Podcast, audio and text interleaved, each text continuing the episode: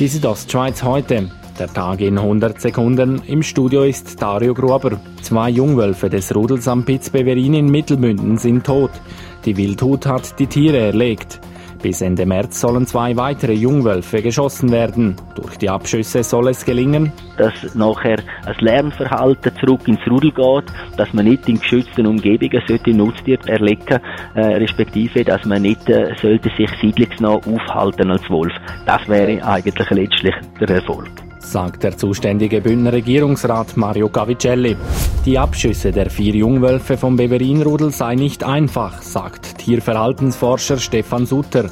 Wichtig sei, wenn ein Wolf abgeschossen wird, dass die anderen Wölfe auch dabei sind bei dem Abschuss. Dass die das negative Ereignis in Verbindung bringen mit der Situation, also zum Beispiel mit der Schafherde, wo es nicht sollte dran. Denn würden die Jungwölfe ohne Beisein der anderen Rudelwölfe erlegt, könnten diese daraus nicht lernen und es wäre zwecklos, so Stefan Sutter. Die ersten acht Monate von diesem Jahr verliefen gut für den Bündner Tourismus, jedoch nicht für die Region Savonin Bivio Albula.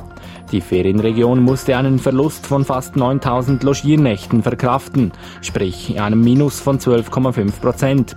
Trotzdem ist man in der Region zuversichtlich. Wir haben das Minus zurzeit, aber wir sind auf einem sehr, sehr guten Weg, dass wir das korrigieren können. Sagt der Verwaltungsratspräsident von Tourismus Savonin Bivio Albula, Luzi Thoman. Der Angriff auf eine Synagoge im deutschen Halle wird als Terroranschlag gewertet.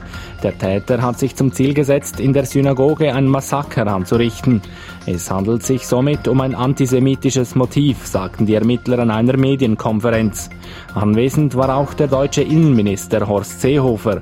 Er macht deutlich, die Bedrohungslage durch Antisemitismus, durch Rechtsextremismus, durch Rechtsterrorismus in Deutschland ist sehr hoch. Bei dem Täter von Halle handelt es sich um einen 27-jährigen Mann. Er hatte gestern zwei Menschen erschossen und zwei Personen schwer verletzt. Die Südostschweiz heute, der Tag in 100 Sekunden, auch als Podcast erhältlich.